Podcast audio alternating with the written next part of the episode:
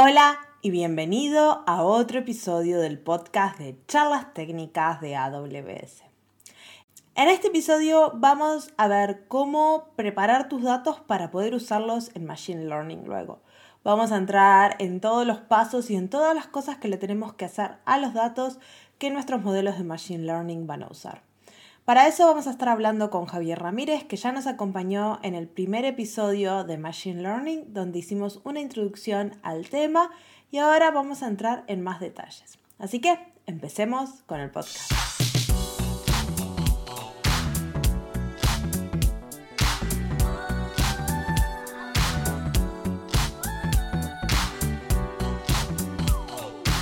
Hola y bienvenidos a otro episodio del podcast de AWS en español. Mi nombre es Marcia Villalba y soy Developer Advocate para AWS y hoy me acompaña nuestro, ya no le diría invitado, nuestro reportero en Machine Learning, especialista Javier Ramírez. ¿Cómo estás?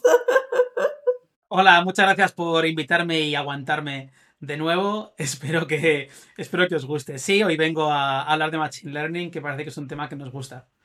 Sí, sí, tuvimos el primer episodio de esta serie de, cuatro episodios que tenemos planeadas y van a venir más eh, este, si esto es algo que les interesa. Eh, hablamos, ¿de qué hablamos en el episodio anterior? Bueno, pues en el episodio anterior estuvimos comentando una visión muy general de lo que es el Machine Learning, qué tipo de problemas se pueden resolver de verdad, no solamente los que te cuentan eh, que a veces son un poco no muy aplicables o no muy realistas, qué es eso de un modelo, qué tipos de algoritmos o de modelos había disponibles para hacer Machine Learning dependiendo del problema que tengas, eh, qué, pues, qué es eso de una red neuronal, en fin, estamos viendo un poquito lo, lo, que se puede hacer con Machine Learning y una visión muy general del proceso.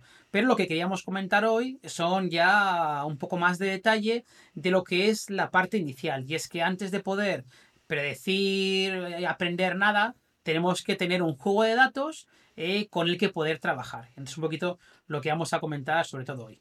Sí, claro, y aparte por lo que he hablado con gente que trabaja con Machine Learning, esta parte de datos termina siendo la mayor parte del trabajo de, de la gente que trabaja con Machine Learning, ¿no? A mí me pasó tanto cuando hacía analítica primero como luego cuando me pasé un poco más Machine Learning, que me sorprendió mucho porque yo en mi cabeza pensaba que hacer analítica de datos, hacer Machine Learning, iba a ser una cosa súper sofisticada en la que la mayor parte del tiempo iba a estar pensando algoritmos rarísimos para optimizar, para aprender mejor, para sacar ahí eh, información oculta. ¿Y qué va? ¿Qué va? Todo eso está ahí inventado. Obviamente hay gente que trabaja en mejorar algoritmos, pero yo no soy de esa gente. Yo al final me paso el tiempo en decir, pero ¿por qué tengo cadenas en blanco? ¿Por qué unos datos vienen en centímetros y otros en metros? Eh, ¿Por qué tengo una fecha con un formato y otra con otro? ¿Y cómo lo normalizo todo para que el modelo pueda aprender? Entonces al final el trabajo con los datos es, más allá de, de, de esto comentado un poco anecdótico, pero en la que pasas un montón de tiempo, el trabajo con los datos es fundamental para poder tener buenos resultados en un modelo de Machine Learning. Sí, claro. Este, aparte, la calidad de los datos es bastante importante, ¿no? De, si tenés malos datos de poca calidad, tu modelo va a aprender cualquier cosa, al menos, o va a predecir cualquier cosa. Claro, tú puedes tener el mejor modelo del mundo, pero al final, como comentamos otro día, un modelo lo que hace es aprender de los datos que tú has introducido, de observaciones anteriores o de, de lo que ha pasado, y a partir de ahí, pues como harías tú, sacas sus patrones y dice, bueno, pues cuando me pregunten una hipótesis, oye, en este supuesto ejemplo, eh, ¿qué predicción me das? Pues te da una predicción basada en lo que ha aprendido.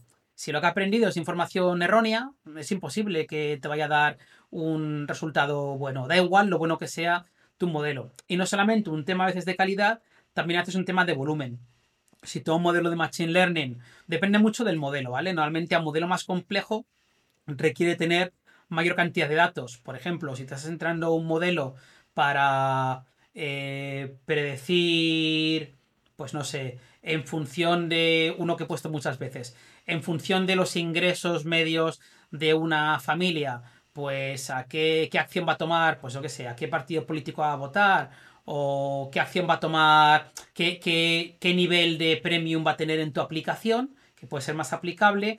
Igual no es un modelo muy complicado y con no mucha información, con unos pocos miles de registros, ya puedas empezar a ver resultados. Igualmente con sistemas de recomendaciones. Igual con unos pocos miles de, de, ejemplos ya puedas empezar a ver resultados. Ahora, si hablamos de un modelo que va a tener que hacer reconocimiento facial y diferenciar una cara de la otra, pues hombre, un reconocimiento que, un modelo que reconozca imágenes de por sí es muy complejo y más diferenciar entre diferentes personas, ahí te va a hacer falta una cantidad bastante más grande si lo entrenas desde cero. Si te puedes entrenar solamente una última capa encima de los datos originales, pero si entrenas de cero, te faltan muchísimos datos. Así que tanto la calidad como el volumen van a ser importantes. Y hablaremos hoy, si quieres, luego un poquito de algunas técnicas para aumentar tu juego de datos si tienes pocos. Pero de eso, de eso estamos comentando. Sí, obvio. Y aparte acá, por ejemplo, lo de los modelos preentrenados, estos son los típicos este, APIs que, por ejemplo, tiene AWS, que, bueno, esta serie de Machine Learning no vamos a entrar en detalle en eso, pero, por ejemplo, si usas Recognition, Recognition ya sabe reconocer gente y después puedes usar el servicio de Custom Labels que le entrenás en particular a, no sé, a ciertas personas o a ciertos productos en tu inventario o a ciertas cosas y lo vas como perfeccionando, ¿no? Justo, si quieres en el, siguiente, en, el siguiente episodio, si la gente eh, aguanta este episodio y quiere más, en el siguiente podemos hablar un poquito también de, esa parte, de, de, cómo puedes entrenar modelos encima de datos que estén ya preentrenados. Bueno, ya me dicen en los comentarios, pero yo creo que sí, porque el episodio anterior le fue muy bien, así que yo creo que es algo que a la gente le gusta escuchar, o escucharte a ti y escuchar de Machine Learning, las dos cosas. Mm. Este, bueno, entonces ahora tenemos un montón de datos que necesitamos una calidad buena y un volumen de datos, pero, pero son ¿Cómo sabemos cuántos son suficientes datos? ¿10 datos, 20 datos, un millón de datos, 10 millones de datos? ¿Qué es calidad? ¿Bueno, bonito, barato? No sé. ¿Cómo medimos eso? Sí, el, el, cómo sabes cuántos necesitas depende mucho del algoritmo y realmente hasta que no entrenes y no veas qué resultados tienes, no vas a poder saber si tienes un volumen suficiente de datos o no. Tú puedes tener una idea inicial, depende del modelo de datos. Ya, bueno, de hecho, si vas a, los modelos que tenemos entrenados, te indica un poco, ¿no? Con qué tipo de datos va a ser un buen resultado. Pero en cuanto a la cantidad, ya te digo que vas un poco a ojo al principio hasta que entrenas. Pero en cuanto a la calidad, eh, lo primero que tienes que hacer es, o incluso saber cuántos datos tienes, lo que tienes que hacer es lo que vamos a hacer una exploración interactiva. Esto muchas veces en inglés a veces lo llaman eh, eso, pues data preparation o data wrangling o interactive exploration, vamos, preparación de datos o cacharreo con los datos o exploración interactiva. Son términos que son muy similares unos de otros. Cacharreo con los datos me bueno, data wrangling yo lo traduzco como cacharreo con los datos, que es eso, es, básicamente hacer cosas con ellos, ¿no? Entonces, eh, creo que los manuales de Machine Learning no aparece así, pero porque no se escriben eh, en, español, en castellano. Así que os animo a escribir más y, introducir el cacharreo de datos. Yo quiero ver Amazon cacharreo, lo quiero ver ahí. Pero bueno, como os decía, eh, la primera parte es un análisis interactivo. ¿De qué va esto? Pues va de que tú, bien sea desde una herramienta línea de comandos, bien sea desde el browser o bien sea desde una herramienta gráfica un poco más sofisticada, tú vas a abrir. Sí, Excel, Excel es una opción. Mm, siempre y cuando tengas unas pocas milas de filas, como tengas cientos de miles de filas o dos millones, abre la Excel, vete a comer, ese mes no hace falta calefacción en tu casa porque el portátil te da todo el calor que tú quieras, en fin, Excel está muy bien hasta un volumen determinado, ¿vale? Pero eh, tú al final, pues abres el, fichero que te hayan pasado de datos o el fichero que tú hayas recolectado. Si lo has recolectado tú ya sabes lo que hay más o menos, pero normalmente este fichero te viene de una base de datos que te han exportado y a ti te llega un JSON, un CSV en el mejor de los casos o algún otro formato raro y tú esto lo abres y ves qué tiene dentro. Y lo que tiene dentro, para mirarlo, en, hace mucho tiempo, una cosa muy manual, desde hace ya bastantes años, hay herramientas, algunas muy populares, como la librería Pandas en Python o PySpark, también en Python dentro del ecosistema de Hadoop y de Spark, que te dan todas, la que más, la que menos, te da un mecanismo para mirar lo que llamamos las estadísticas. ¿Qué Mm. hace eso? Pues te dice básicamente, mira, en este fichero lo que tienes es, tienes eh, 15.227 líneas. Esta tienes 20 columnas. La primera columna, si tiene nombre, porque es un JSON, un CSV con, con nombres, se llama así. La segunda se llama así. El tipo que yo creo que es el tipo que he inferido, diría que esto es una cadena, diría que esto es una fecha, diría que esto es un entero. A veces se equivocan, a veces no, porque ya sabéis que depende de los datos, es más difícil. Analizan nuevamente las primeras 200 o 500 filas para hacerse una idea de lo que hay dentro. Pero en fin, te ha- hacen lo que pueden, ¿vale? Te dice, este es el tipo y depende del tipo te dan información interesante. Por ejemplo, que tu columna es de tipo numérico, te va a decir, mira, pues eh, la media del valor numérico que tienes aquí, por ejemplo, imagínate, eh, un valor es el salario y te dice, la media son 35.000 y la desviación estándar son 25.000. Pues tú cuando te haces una idea de qué dataset tienes, ¿no? Y qué distribución de datos tienes y similares. Y te dirá, en esta columna he encontrado 200, 200 filas con campos vacíos o 1000 filas con campos nulos. Eh, en fin, te da ese tipo de información estadística para que tú tengas en tu cabeza ese- esa información. Luego tú ya puedes aplicar más cosas. Por ejemplo, si tú tienes una intuición de que quizá entre un par de filas o un par de columnas puede haber una cierta correlación, dices, oye, igual hay correlación entre, yo qué sé, pues entre la edad de una persona y el salario que gana. Igual voy a asumir que cuanto más avanzas profesionalmente para un tipo determinado de profesión, vas a tener salarios más grandes. O igual no. Es una hipótesis. Mi dataset lo cumple o no. Puedes aplicar funciones, por ejemplo, para descubrir correlaciones y ver si dos columnas están muy correlacionadas, de manera que si dos columnas están muy correlacionadas, si las dos cambian más o menos a la vez, igual cuando entrenes, puedes utilizar solo una de ellas en vez de las dos. Y así ya no te hace falta dedicar tantos recursos. Entonces, ese- esa, esa cosa de, de familiarizarte con el juego de datos es lo primero que debería hacer, ¿vale? Para saber de qué estás hablando. Y esto, como te digo, se puede hacer de forma muy manual, de forma menos manual. Librerías como Pandas son súper populares, como, como PySpark, pero también librerías como Dask, que te permiten hacer eso de una forma un poco más eh, distribuida. Si hablamos no solamente de ver estadísticas y hacer operaciones un poco exploratorias, puedes utilizar librerías como, como Diku, que es una librería open source eh, que, que lanzó AWS y funciona encima de, de PySpark, que te permite también hacer análisis de calidad de los datos, incluso hacer test unitarios. Porque claro, cuando estamos hablando de que tú estás montando un sistema de datos, todo esto es muy manual, pero en algún momento querrás llevar la producción y querrás convertirlo en algo más sofisticado.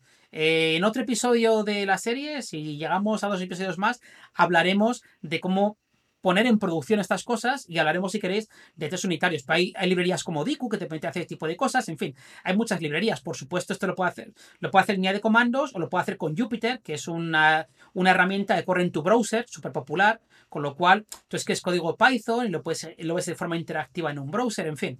Todo esto se puede hacer con herramientas open source sin ningún problema. Pero como estamos en el podcast de AWS, también lo puedo hacer con herramientas de AWS que hacen tu vida un poquito más fácil, ¿vale?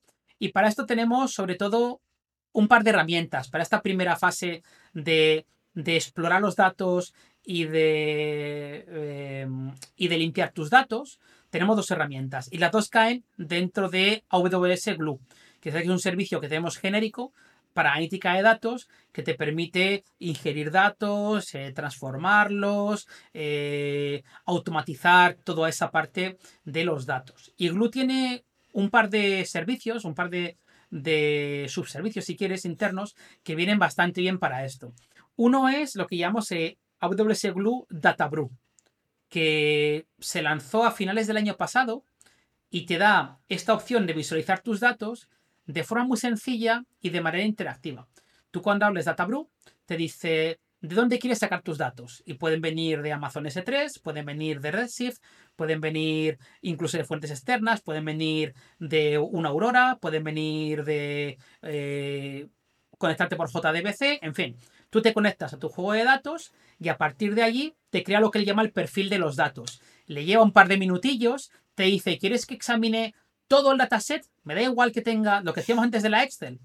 Dices, ¿quieres hacerlo con todo o quieres solo con 5.000 líneas, con un muestreo? Y tú le dices cuántas líneas quiere que analice, ¿no? Porque igual dices, mira, estoy aquí simplemente haciéndome a la idea de lo que tengo, no quiero ahora mismo trabajar con todo el dataset, pero tú eliges, ¿vale? Entonces... No, pero esto está en la nube, acá no pasa nada. Sí.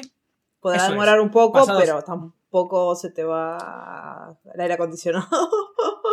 Sí, bueno, a no ser, a no ser que estés con el, con el Chrome con 200 tabs abiertos, pero eso ya es culpa tuya. Eso no es problema de AWS. Entonces, tú allí eh, le lleva un par de minutillos y cuando pasan dos minutos te hace dos cosas. Por un lado, te muestra toda la información que hemos dicho antes de tus datos y tal, pero te lo muestra de forma gráfica. Entonces tú ves todos tus datos en, en el browser en una tabla las columnas, sus valores. Si le has dado a crear el perfil, que le llevaba normalmente un poco más de dos minutos, pero si le has a crear el perfil, te saca toda esa información de distribución de valores. Eh, cuáles son los valores más populares, cuáles son los menos populares. Eh, si hay automáticamente te mira si hay correlaciones entre valores numéricos sin que tú tengas que pedir nada. Entonces, te permite ver ese perfil de los datos, ¿vale? De forma muy sencilla, directamente en el browser, sabiendo cero de ninguna de las librerías. Entonces, te permite ver eso y una vez ves tus datos, si quieres aplicar transformaciones sencillas en plan, mira, aquí tengo un campo separado por guiones, quiero mm, separarlo en tres campos distintos. O al revés, tengo aquí dos columnas diferentes, nombre y apellidos, y lo quiero poner en un solo campo.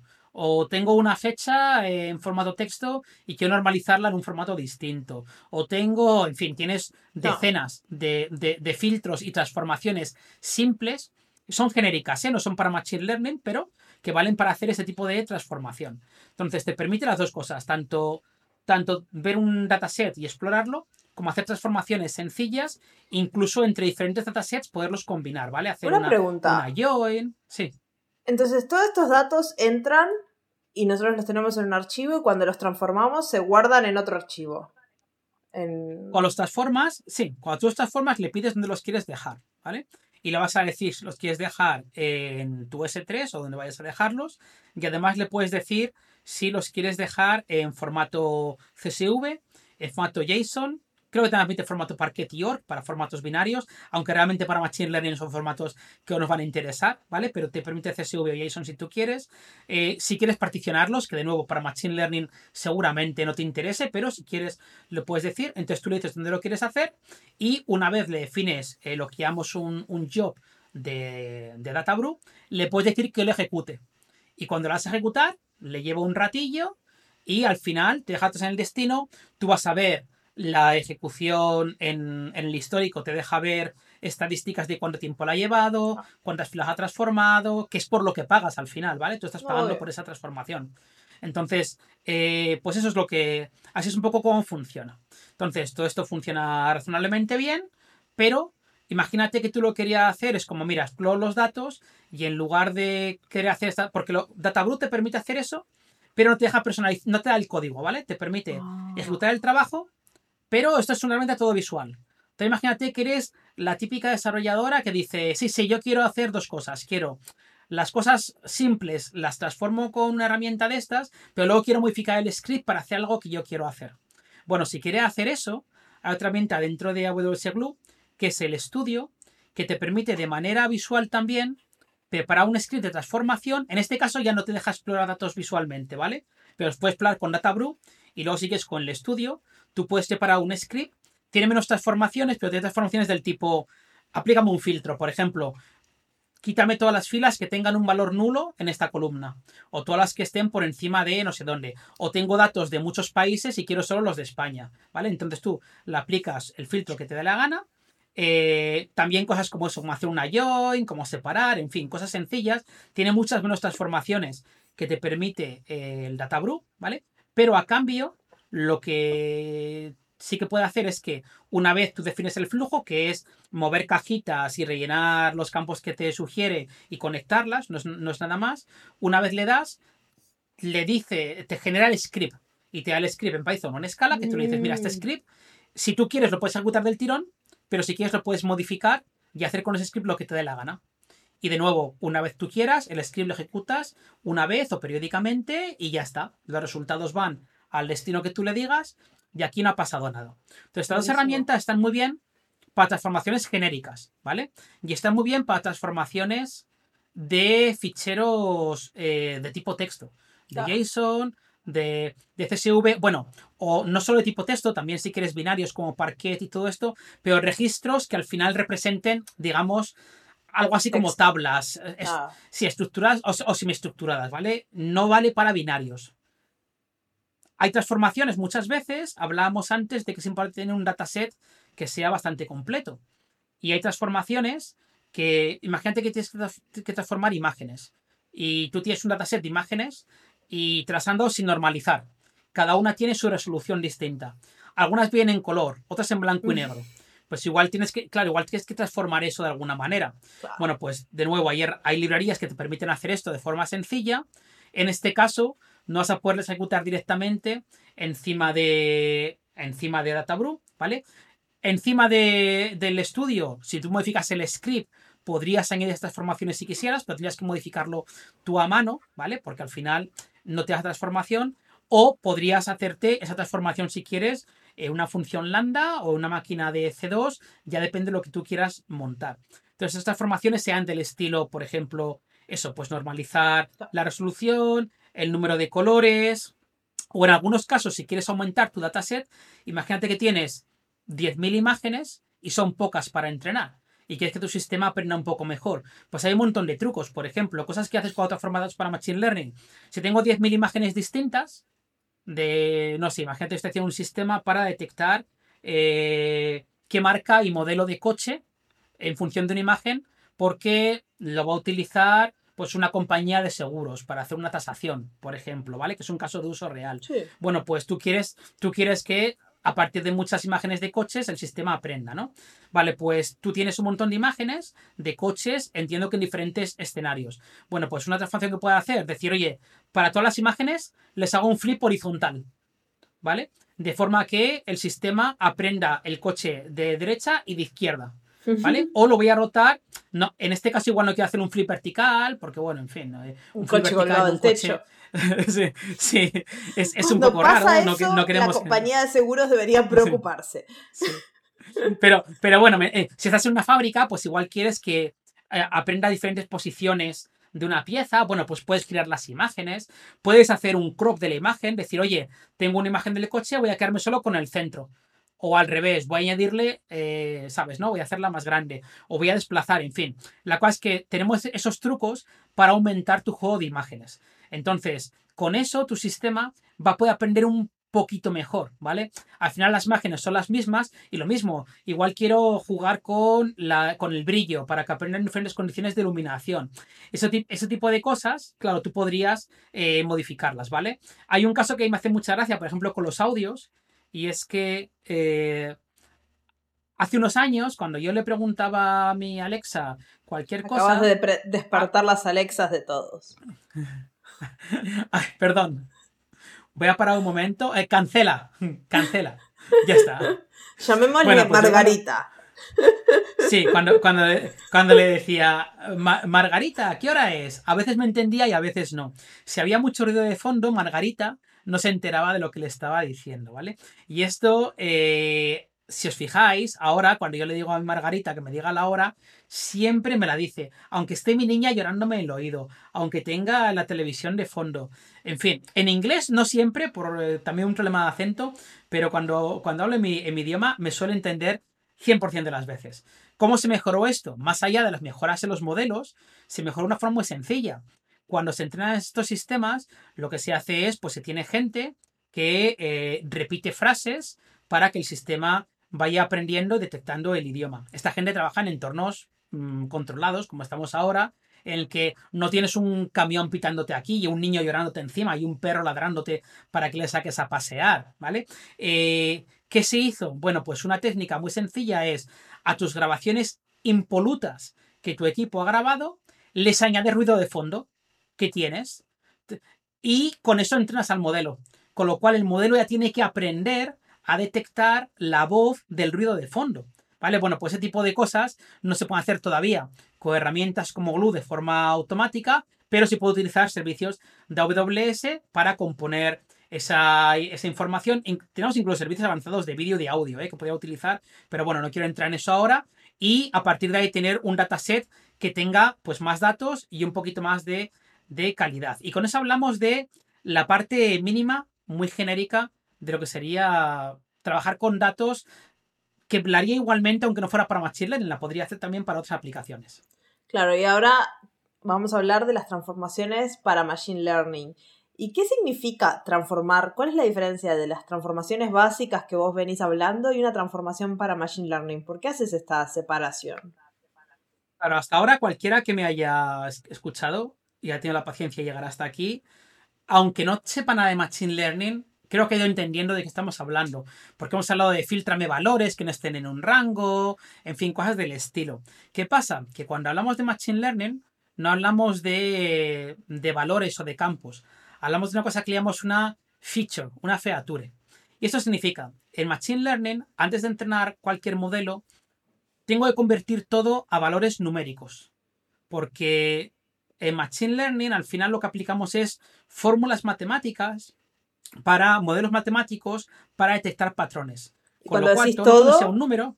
Es todo, imágenes, audio. Acá ya no hay binarios, ya no hay toda esa diferencia que teníamos antes. Efectivamente, tengo, que acabar convirtiendo, por ejemplo, una imagen. ¿Cómo la convertimos a, numéricos? Bueno, pues lo que hacemos es, para cada píxel de la imagen, le asignamos un, un, un número en función del color que tenga y no solo eso, sino que si son imágenes en color, pues normalmente separamos en rojo, verde, amarillo y la capa de iluminación. Eh, y para cada una, para cada píxel asignamos un color, con lo cual convertimos una imagen, ¿vale? En una ristra, en un vector de, bueno, de hecho en cuatro vectores, uno por cada capa, lo convertimos en vectores de, de números, con lo cual una imagen de 100% píxeles se convierte en blanco y negro en 10.000 valores dentro de un vector. Y si hablamos ya, pues vamos a hablar de 40.000 valores por imagen de 100%, que es una solución malísima, que utilizarías para, para nada. Efectivamente, de esto estamos hablando, ¿vale? Entonces, cualquier cosa, una palabra, lo que sea, tú tienes que acabar convirtiéndolo de alguna forma a números. Y tú dices, esto puede sonar un poco, un poco complicado, ¿no? Bueno, pues sí, no, depende. Por ejemplo, si yo tengo Incluso hay números que te es convertir a números, ¿vale? Cuando hablas, de Machine Learning. Sí, sí, porque los números, no todos los números son iguales. Si yo, por ejemplo, te digo, eh, cuánto, por seguir con el ejemplo del salario, cuánto salario ganas, 20.000 es más que 10.000, ¿vale? Pero si estoy utilizando números, por ejemplo, para aplicar códigos, imagínate que digo, tengo diferentes códigos de empleado y el código 100 significa que es un comercial de ventas. El, el, código 200 significa que es un solution architect. El código 300 es una persona de marketing. El código 400 es una persona de formación. No significa que si yo tengo el código 400 soy más empleado que si tengo el código 100. Son valores numéricos, pero no me están representando una magnitud. Me están simplemente representando una categoría. Bueno, pues tendríamos que convertir de número a un número, pero que represente un valor categórico. ¿Vale? Y esto, por ejemplo, hay una técnica que One Hot Encoding, que sirve para esto. O, o, incluso puedes decir, oye, pero hay números que yo quiero. Yo, imagínate que yo tengo igualmente, ¿no?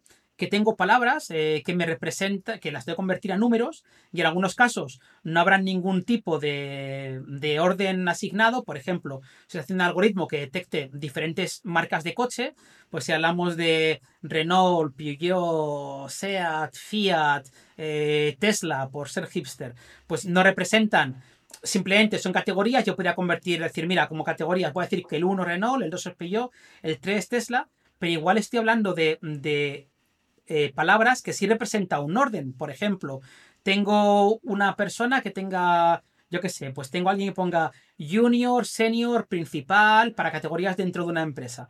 Y sí que el junior es menos que el senior a ese nivel o menos que el principal. Bueno, pues puedo poder convertir a un número con o sin orden. Ese tipo de transformaciones hay un montón de técnicas, ¿eh? Y cualquier librería te las soporta, ¿vale? Pero hay que hacerlas. Hay que saber que las... Que, primero hay que saber que existen. y luego hay que hacerlas. O incluso cosas como, oye, tengo eh, valores que son valores continuos. Por ejemplo, imagínate una latitud y una longitud. Mm. Eh, voy a hacer un sistema que me haga una predicción de el valor de una casa en función de qué zona está en una ciudad. Bueno, yo entiendo que si me voy en una ciudad a 400 metros más allá o más acá, pueda cambiar el valor por la zona de la casa. Pero si me voy 2 centímetros más acá o más allá, supongo que el valor no me va a cambiar. O quiero hacer una predicción de, de cuánto me va a costar un trayecto de taxi en función de la distancia. Pues lo mismo, ¿no? Si me muevo 2 milímetros no va a cambiar. Imagínate que te han dado un valor de latitud y longitud en tu dataset. ¿Vale? Y tú tienes un valor que normalmente va a tener muchísima resolución. Y longitud te mira en el punto exacto en el que estás con mucha precisión. Bueno, pues igual tú quieres ese valor, que es un valor continuo, lo quieres convertir en valores discretos, en valores más decir, mira, voy a dividir la ciudad en bloques de, según la aplicación, de 10 metros o de 100 o de un kilómetro o de 10 kilómetros para un país, depende, ¿vale? ¿Para qué? Porque el sistema al final va a tener más fácil generalizar si tengo un valor discreto, decir, mira, todas estas casas están todas en la misma zona que si cada una tiene un valor totalmente único, con eso va a ser imposible aprender, no aprender nada. Esto, esto es súper específico a la aplicación, porque las transformaciones anteriores, transformaciones básicas, eran más para limpiar y para que todo quede como coherente, porque a veces, por ejemplo, los eventos te vienen, no sé, de un teléfono móvil que está en Europa, otro que está en Estados Unidos y las fechas están dadas vueltas o faltan informaciones porque vienen de diferentes aplicaciones. Este, pero en este caso es súper específico a tu aplicación. Esto que vos decías de, de, la precisión de una ciudad, no es lo mismo si estás haciendo una app que te va a hacer un routing, eh, que tenés que ir por la calle, que te querés que sea muy exacto, que una aplicación inmobiliaria que capaz con 100, 200 metros de precisión eh, está bien. claro, ahí es donde entra tu, tu buen criterio humano para decidir qué es lo bueno para tu aplicación y luego la prueba y error, ¿no? Probar con diferentes resoluciones y ver cuál te da mejores resultados, ¿vale? Pero lo bueno es que sí que es la técnica, hay que hacerla, cuando tienes un valor continuo, hay que mm, hacer, meterlo en, en buckets o discretizarla, hacerla valores eh, discretos, ¿no? En vez de continuos. Igualmente, imagínate que tengo el valor de la fecha de nacimiento de una persona, y lo tengo pues e, en segundos o algo así, ¿vale? Por decir algo. Entonces, entonces ¿qué me cambia que una persona... Lo, lo, típico que haces grupos, segmentos y dices, mira, voy a aplicarlo entre 0 y 10 años, entre 10 y 15, entre 15 y 25, en fin. Pues este tipo de técnicas son muy específicas muchas veces para Machine Learning, ¿vale? O eso, si tengo palabras, cómo convertir palabras en, eh, en números. Y de hecho, cómo convertir palabras en números, pero si es en una frase, manteniendo el contexto de la frase, es decir, no solo convertir cada palabra, porque lo fácil sería decir, mira, como cuando éramos pequeños y nos inventamos un lenguaje secreto, y dices, la palabra hola es el 1, la palabra adiós es el 2, la palabra perro es el 3, y tú luego escribes un código secreto que solo entiendes con tus colegas. Eso está muy bien, pero no tiene el contexto, el contexto es súper importante para poder generar texto predictivo, por ejemplo. Entonces, hay un montón de técnicas para, hacer esto, para hacer lo que llamamos embedding de palabras y que te conviertan palabras a texto, guardándote además la relación de cada palabra con el resto de palabras, como de cerca o de lejos están. Y con las imágenes debe pasar lo mismo. Para hacer ese deep fake, ah, vos tenés que tener la relación de todo lo que está pasando alrededor para poder integrar esa cara falsa en la imagen. Es como... Eso es un poco, eso eso es un poco distinto. Eso va al tiempo de entrenamiento, no al, no al tiempo de convertir. Pero lo que digo es que este tipo de, este tipo de convertir palabras en vectores, manteniendo además el contexto que las palabras que hay alrededor, son técnicas que existen, ¿vale? Pero que hay que aplicar, es, lo que quiero decir. Y todo esto tú, y también cosas como, eh, estamos hablando aquí de convertir, pero también incluso limpiar. Antes te he dicho, oye, vamos a filtrar valores que sean España o que sean, yo qué sé. Pero tú igual, para tener eh, un modelo que aprenda bien, muchas veces la distribución de valores que tengas para cada campo se tiene que aproximar a una, a una campana de distribución estándar, ¿vale? según para qué algoritmos. Pero tus valores no se van a aproximar a eso. Bueno, pues igual tú quieres decir, oye, mira, primero voy a eliminar valores que estén, que sean outliers, que estén fuera de rango. Mm. Y puede ser fuera de rango por valores fijos o basado en la desviación estándar o basado en cuantiles, en percentiles, ¿vale? Todo eso son técnicas que tú Machine Learning quieres poder aplicar para limpiar datos. O quiero, eh, quiero los valores que estén nulos en vez de eliminarlos, lo que quiero hacer es ponerles un valor por defecto. O si, hay un valor nulo, le quiero meter a ese, en ese campo la media del resto de valores para, ese, para esa columna los que no están nulos. Ese tipo de, de, transformaciones, ¿vale? Sobre calidad de los datos, también las puedes hacer cuando estamos hablando de, de Machine Learning de tus modelos. Entonces, todo esto se puede hacer con las herramientas open source eh, sin ningún problema. Pero decidimos, y, y, lo lanzamos en Reinvent de diciembre, que tenía que haber una forma mejor de hacerlo. Tú ya lo podía hacer, ¿eh? Y se podía hacer perfectamente con librerías y obviamente se venía haciendo. Pero al final un trabajo un poco costoso. Bueno, pues lo que hicimos fue lanzar Amazon SageMaker Data Wrangler, el cacharreador de datos. Sí, el cacharreador de datos que lo que te permite es eso.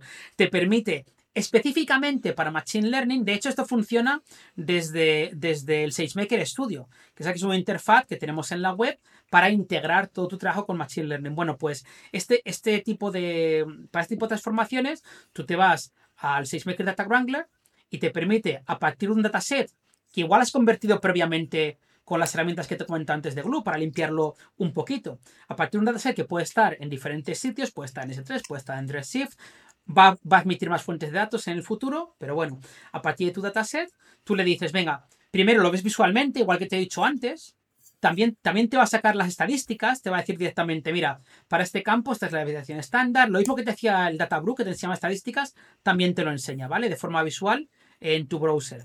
Y además deja aplicar estas transformaciones. Algunas son comunes con Databrew, porque algunas son genéricas, pero muchas son específicas para ese tipo de caso. ¿vale? Para decirle, mira, tengo un, este campo es un tipo fecha, conviértemelo a un valor que puedo utilizar en un modelo. Este campo es un texto. Sí, le ah. dices, mira, este campo es un texto, conviértemelo a categoría, teniendo en cuenta el orden sí o no. Entonces tú le dices, venga, entonces aplicas, hay creo que unos 200 filtros distintos, ¿vale? Todos relativos a Machine Learning. Entonces tú vas a cada columna, dependiendo del tipo de, campo, te va a dejar aplicar unas transformaciones u otras, tú tienes ahí todo el menú eliges la que quieras y con esto crea una receta y tú ya cuando quieres eh, la puedes ejecutar o te damos el código Python para que te hagas con él lo que quieras. ¿Vale? Entonces directamente puedes elegir que ejecute directamente en nube o te damos el código para tú integrarlo en tu flujo de trabajo el que tengas. Entonces viene, viene muy bien, ¿vale? Porque realmente ese tipo de transformaciones que ya existen, como te decía, bueno, pues las puedes tener aquí para hacer este tipo de cosas. También puede hacer cosas como reescalar valores, que estén en diferentes escalas, en fin. Ya te digo que son como 200 transformaciones distintas, ¿vale? Que puedo utilizar en el Data Wrangler. Con lo cual, todo ese trabajo que es tedioso de hacer, bueno, pues aquí tienes una forma de hacerlo de forma eh, mucho más sencilla y convertir con las imágenes de, datos... y los audios y todo eso también. No, de nuevo, estas transformaciones son aplicadas a campos de tipo eh, texto, ¿vale? Son para campos que, como los que decíamos antes. Si va a hacerlo por imagen, va a hacerlo para un audio, no tenemos este tipo de transformación. También porque las transformaciones de imágenes y de audios, al final, son bastante más, em, si quieres, sencillas. De un audio a un texto, lo que haría sería, primero de todo, pasa el audio por ejemplo, por Amazon Transcribe. Claro. Te lo convierte, te, lo convierte en texto. Ya está. Ya lo tienes en texto.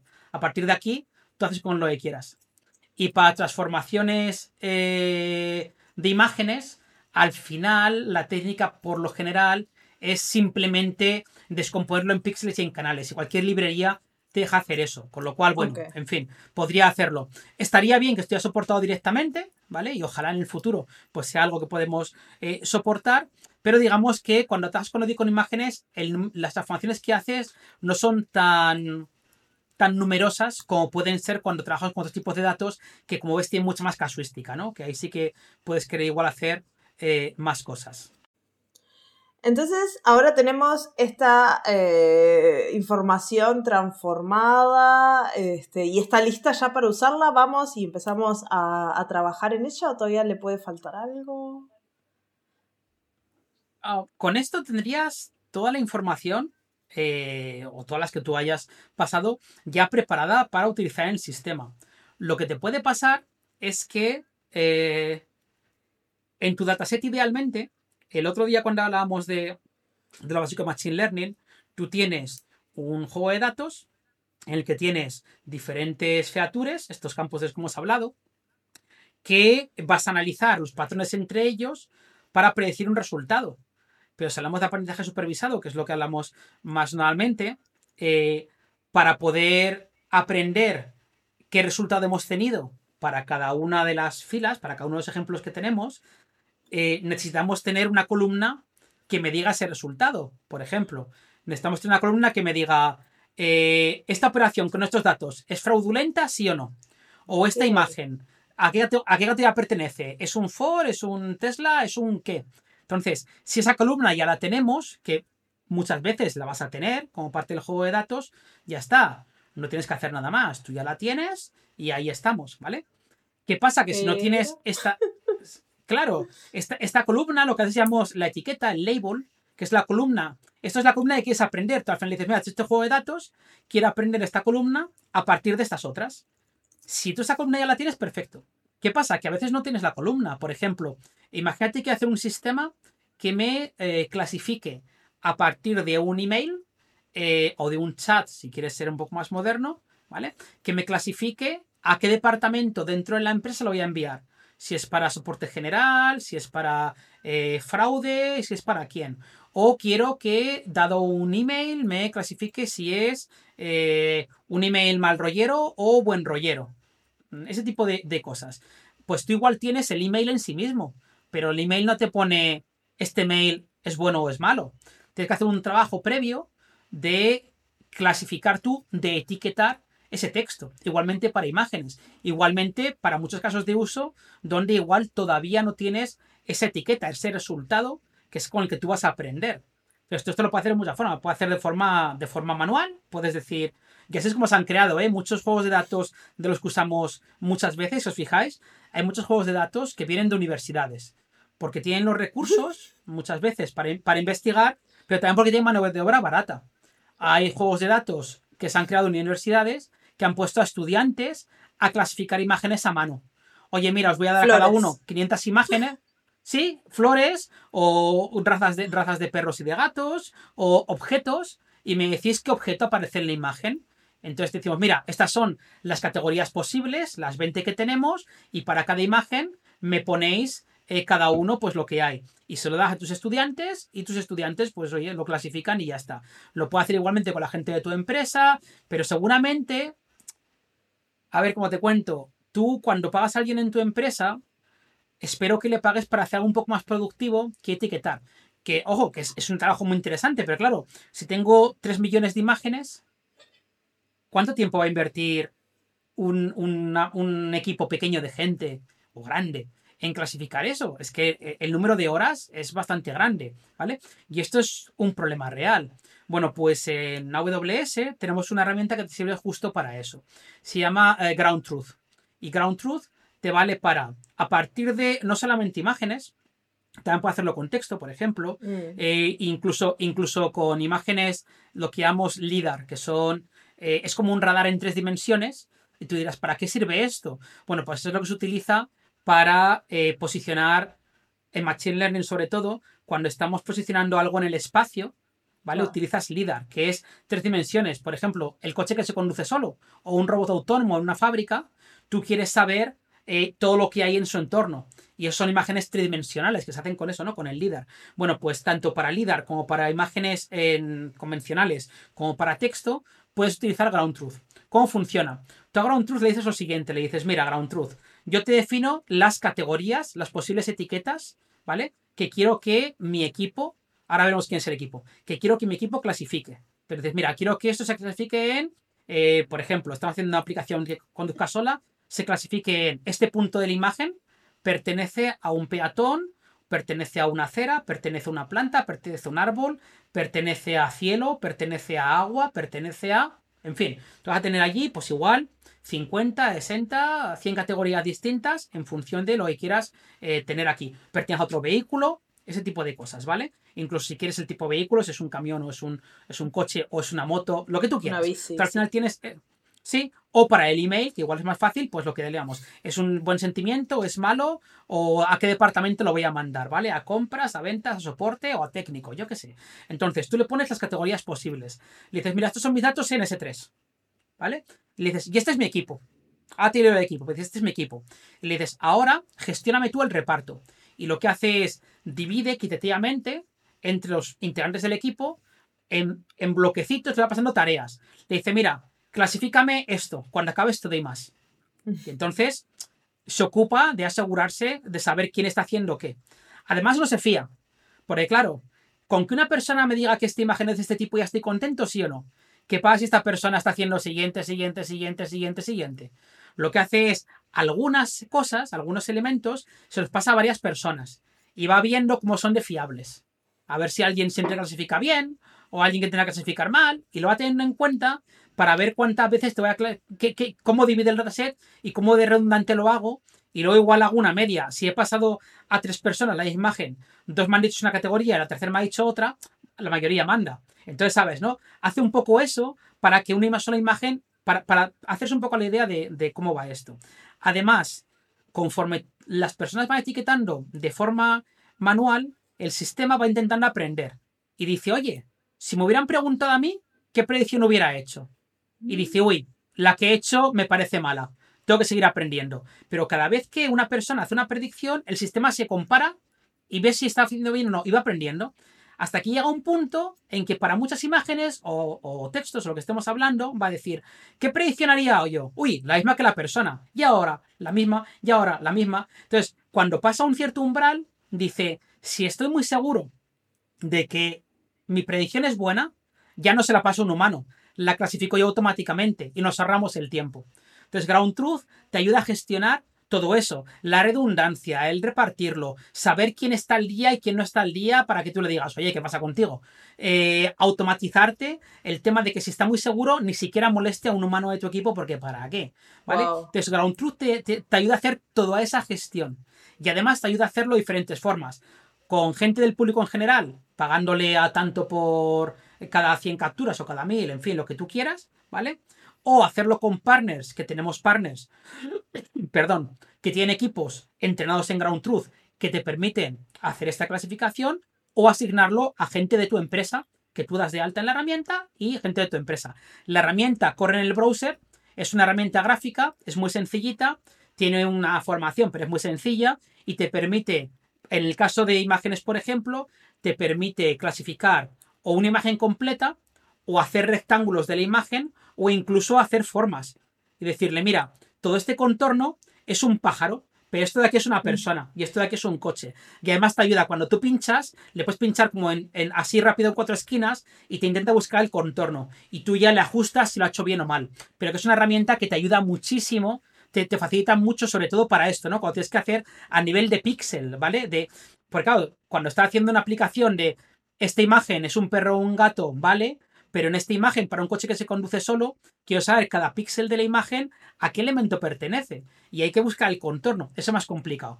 Entonces, si buscáis los vídeos de ejemplo de, Ground Truth, veréis cómo una vez le pillas el truco es súper rápido etiquetar. Que hacerlo de otra manera, pues sería un poquito más costoso, ¿vale? Entonces, eh, tienes ese, ese, tipo de opciones y con eso ya podrías entrenar y etiquetar datasets a bastante escala utilizando herramientas gestionadas.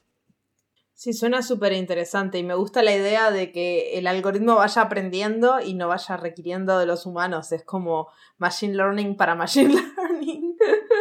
es muy meta. Claro, sí, es, esa, es la, esa es la gracia del asunto, que una vez ya dice, bueno, esto ya lo domino, pues mira, ya tiro por mi, ya tiro por mi cuenta, ¿no? Y luego, si luego el resultado de la clasificación, obviamente, te da acceso para que tú, pues esas etiquetas y las imágenes originales, te las dejan S3 para que tú ya las introduzcas en tu modelo. Exacto. Y ahora, no sé, lo pienso y digo, bueno, genial, todo esto es una bárbaro para entrenar. Pero ¿qué pasa si estamos en producción? ¿Cómo gestiono toda la transformación esta de datos cuando empiezan a venir? Tengo que recrear las features todas las veces. Eh, porque a veces el entrenamiento, bueno, es un momento, estoy tranquila en mi oficina, pero bueno, los datos empiezan a llegar.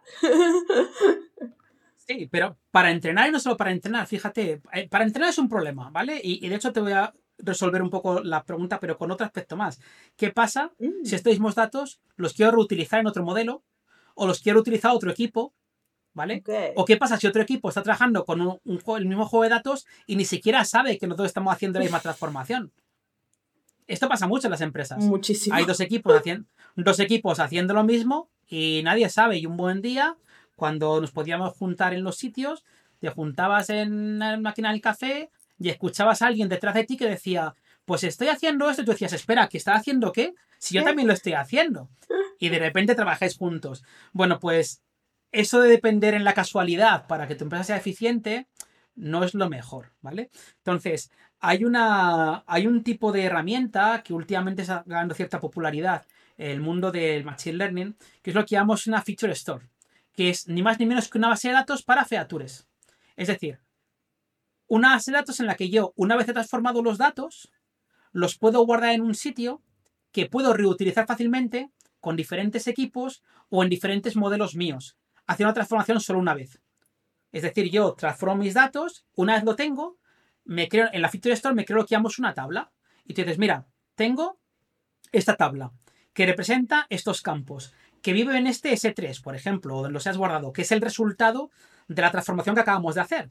Y tú dices, mira, y le puedes documentar, este campo representa esta cantidad y le he aplicado esa transformación. Este campo, cuidado que la resolución está cambiada. Este campo, entonces tú lo puedes documentar, lo puedes poner allí cualquier empresa de tu organización que tenga permisos va a poder ver todas las tablas, bueno, lo, creas en base a y en tablas, va a poder ver todas las que ya están, con lo cual yo soy una persona nueva, voy a entrenar un modelo y digo, espera, ¿qué modelos tengo ya, qué, qué, datos se han procesado ya en la Feature Store? Y me voy a a la Feature Store y veo datos ya procesados, no que están en crudo. O sea, alguien los ha explorado, alguien los ha limpiado, alguien los ha analizado. Entonces puedo ver realmente todo lo que está ahí. ¿Vale? No solamente eso, puedo ver eh, puedo almacenar en la Feature Store. Si entreno un modelo una vez, lo entreno y todo funciona. Imagínate que un día voy a producción y pasado un mes entreno con datos nuevos. Y pasado otro mes entreno con datos nuevos. Pues en la Feature Store puedo tener ese histórico. Y puedo saber ah. cada vez que entrené, cada vez que entrené, exactamente con qué datos estaba entrenando. Esto me viene muy bien para poder depurar eh, cómo, si mi modelo está funcionando mejor o peor, Puedo ir al dataset anterior para ver qué diferencias había, pero también me viene muy bien para ciertas empresas que tienen requisitos estrictos de cumplimiento en el que tienen que saber exactamente con qué estaban entrenando. Bueno, pues una Feature Store te permite ese viaje en el tiempo, te permite ver qué tenías en un momento dado en tu base de datos, ¿vale? Que está bastante, bastante interesante. Pero, no pero no solamente vale para compartir y para viajar en el tiempo. Es que también, me, digo, no solamente, como si fuera una tontería, es que también cuando hablamos de entrenar, hablamos de batch. Y vale, un entrenamiento le puede llevar unos minutos, unas horas, unos días. Depende de la complejidad, depende de muchas cosas. Pero cuando yo estoy en tiempo real y quiero aplicar, eh, quiero hacer una, eh, una inferencia, una predicción sobre un dato que me llega ahora mismo, si yo al hacer entrenamiento el registro original le aplico unas transformaciones, cuando yo quiera hacer la predicción, a ese registro también tiene que aplicarle las transformaciones, porque si no el mm. sistema no, no. No, tiene la misma entrada, ¿vale? Entonces, para eso tengo dos cosas. Por un lado, el script que me estaba dando la transformación lo tengo en Python, lo puedo utilizar para hacer esa transformación, pero si son datos de cliente que ya tengo transformados en la Feature Store, puedo utilizar lo que se llama el modo online de la Feature Store. Y es que los datos que ya están transformados se pueden guardar para consumirse en milisegundos, por detrás utiliza DynamoDB, ¿vale? Pero se utilizan para ah. esos milisegundos, entonces yo en tiempo real puedo acceder, imagínate que me llega de un cliente y me llega el ID de cliente. Y yo tengo que recuperar, por ejemplo, si ese cliente es un cliente premium o es un cliente no premium o en qué capa está. Bueno, pues en vez de ir en ese momento, porque yo tengo el ID del cliente que me ha llegado, en vez de ir a una base de datos, buscar el dato, es una cadena y convertirlo en un numérico, si ya lo he transformado previamente y lo he metido en la Feature Store, cuando me llega ese input de la Feature Store lo puedo sacar justo al hacer la predicción en milisegundos y lo tengo ahí disponible. O sea que una Feature Store te ayuda a muchas cosas, ¿vale? Te ayuda no solamente a compartir datos, no solamente a poder viajar en el tiempo, sino además a tener esa unificación de los datos en tiempo de entrenamiento y en tiempo de predicción, usar exactamente el mismo dato cuando estoy en entrenamiento, se guarda en S3 porque es más eficiente a nivel de, de, coste y a nivel de trabajo con volúmenes grandes. Cuando estoy en predicción interactiva, que quiero ir a un elemento determinado, se guarda en Dynamo, que me va a dar mucha más velocidad. Entonces, eso es dime unificado usando una sola, una sola herramienta. Así que bueno, ya ves que al final el mundo de los sí, el mundo del proceso de datos previo al entrenamiento ya ves que es bastante, bastante complejo. Sí, sí, acá hay mucha, mucha tela para cortar, como dirían ustedes españoles. Pero todavía me queda una pregunta, ¿no? Porque bueno, es una cosa que se ha hablado un montón en los últimos años de Machine Learning, de, de cómo sabemos que estos datos son de calidad, que son balanceados, que son justos, que no tienen vías, este, o cómo se dice en español, bias. Sesgo, sesgo. sesgo, exacto. Este, porque es, parte de la calidad de los datos, ¿no? Así es, sí. El que tengan calidad genérica, lo hemos comentado ya, tienes un montón de técnicas para, y muchas que no hemos comentado para eso, pero el tema del sesgo y la, y la justicia, si quieres, es muy importante. Porque claro, si al final hago un algoritmo en el que quiero hacer cuánto pienso que cuesta una propiedad, pero la entreno solamente con propiedades, en, por ejemplo, en mi caso, en, el caso de España, si en Madrid nieva, se entera toda España, ¿vale? Pero, porque salen las noticias y están tres días hablando. Si nieva en cualquier sitio de España, yo qué sé, si es en agosto, pues igual aparece.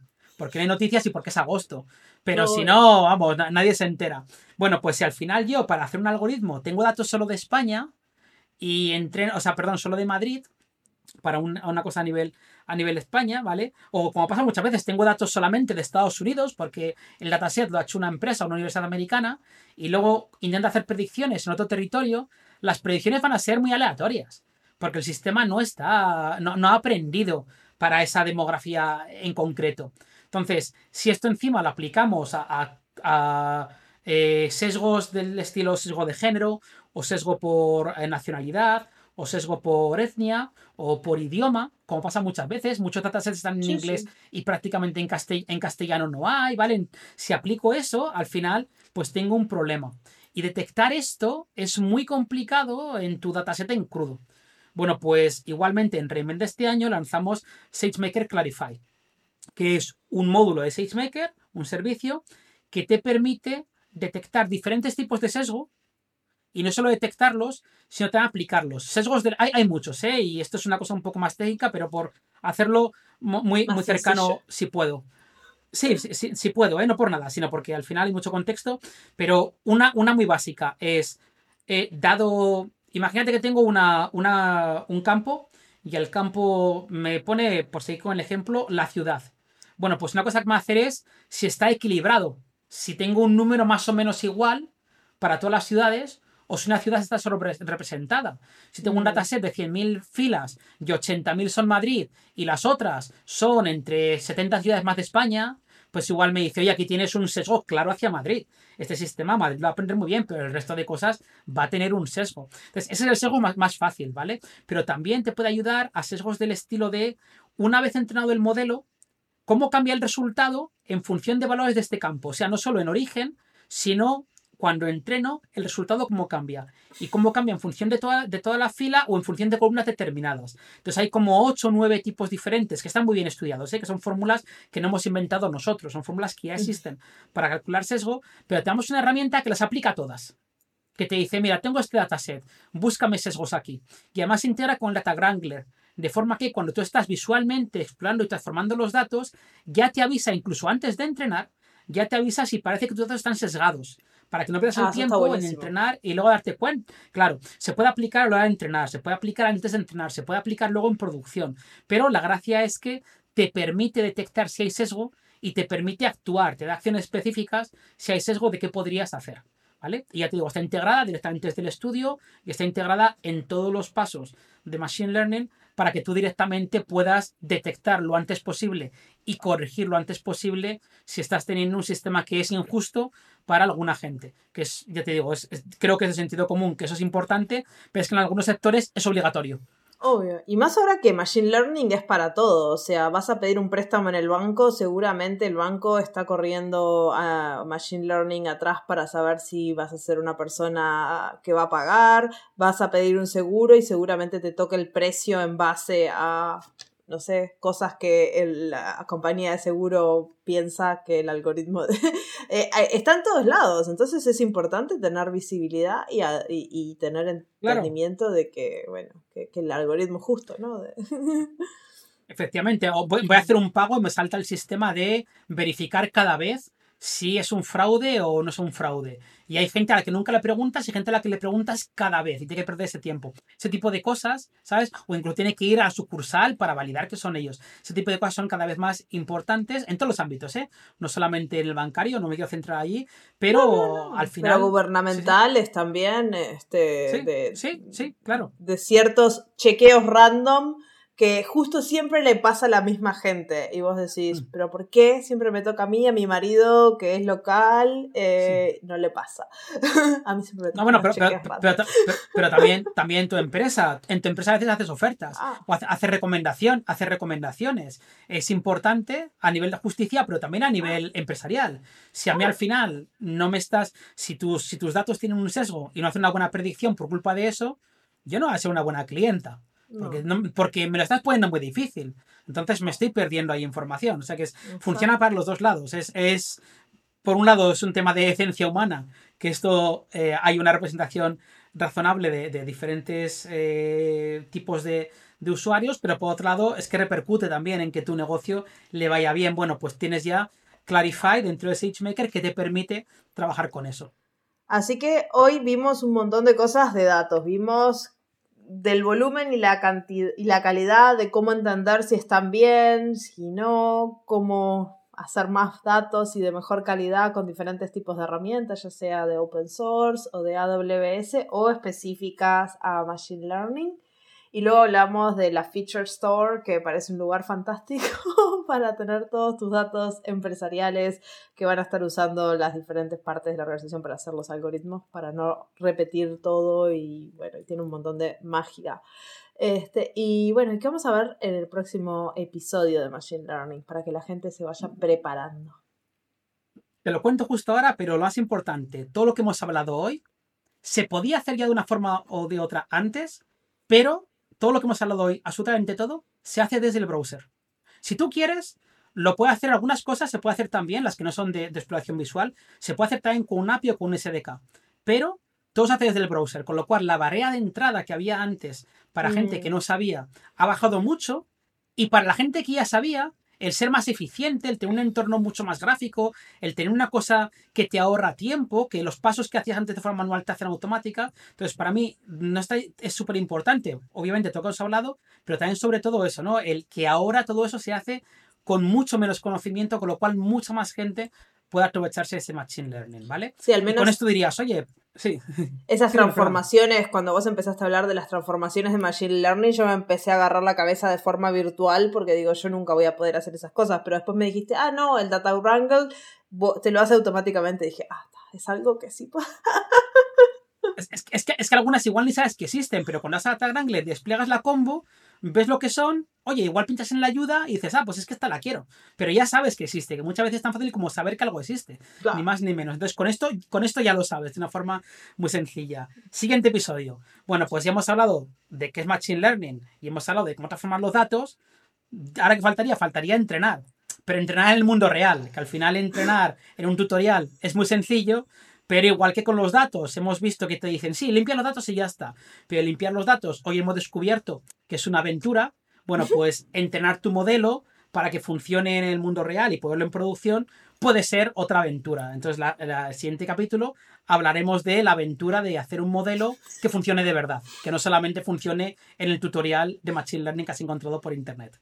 Exacto. Y ahí los dejamos colgados para que estén esperando el próximo episodio. Este, si me escriben en los comentarios, le dan like y todas esas cosas, capaz viene antes de lo que lo tengo planeado, porque acá servimos a la audiencia, si no, ya estará viniendo después del verano. Pero con eso te voy a agradecer un montón, Javi. Siempre eh, es un placer tenerte aquí. Aprendo de Machine Learning un montón. Espero que la audiencia también. Así que muchas yo, gracias. Yo, también, ¿eh? al, final explicar las cosas siempre viene bien para, para repasar algún punto y, poderlo hacer más claro. Así que muchas gracias por la oportunidad de estar aquí. Y sabéis dónde estamos, para cualquier cosa nos contactéis en nuestro Twitter. Exacto, en Twitter a Javi le pueden mandar mensajes, es re fácil de acceder a ti, este, siempre estás eh, sonriente respondiendo todas las preguntas, así que vayan y le hacen las preguntas directamente a él. El link de Javi, del Twitter de Javi, está en la descripción del episodio. Así que con eso Pronto. decimos hasta luego. Chau, chau. Muchas gracias por escuchar el podcast hasta el final. Todos los links que hablamos eh, están en la cajita de descripción del episodio y ahí pueden encontrar también las redes sociales para contactarse con Javier.